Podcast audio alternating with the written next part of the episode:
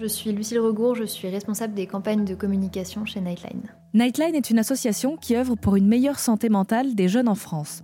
Depuis le 10 octobre dernier et jusqu'au 30 novembre prochain, il propose une campagne mettant en avant la relation entre la santé mentale et le sport, intitulée Tête la première. Il y a une étude euh, de, l'ANESTAPS et de l'ONAPS qui est, sortie euh, l'année dernière et qui montre que 58% des étudiants renoncent à la pratique sportive euh, à cause de contraintes universitaires.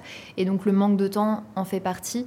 Ce qu'on remarque aussi, ce qui est pas mal ressorti dans les témoignages, c'est que très souvent dans les périodes où où euh, bah forcément on a moins de temps parce qu'on prépare euh, des échéances, des partiels, des concours.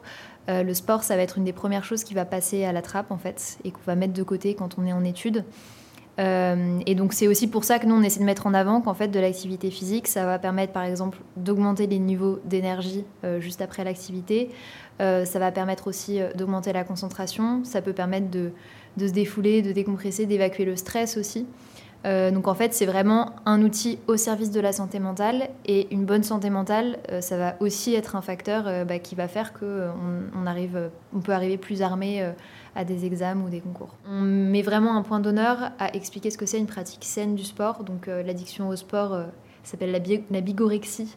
on en parle, on donne aussi des conseils, on donne des indicateurs à partir de quoi en fait est-ce que c'est trop, est-ce qu'il faut faire attention, ralentir. Euh, et c'est aussi des choses qui sont abordées dans les témoignages.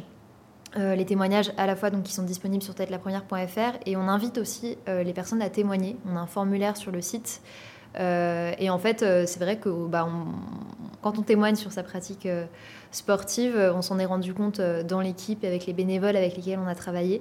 En fait tout le monde a une histoire avec le sport, tout le monde a un rapport au sport. Euh, même les gens qui se définissent comme pas sportifs. Euh, et c'est un sujet euh, très beau et très complexe qu'on est contente et content aussi de traiter dans cette campagne. Notez qu'au printemps 2024, une course sera organisée, la Nightline Run. Pour en savoir plus, rendez-vous sur le site internet tête-la-première.fr.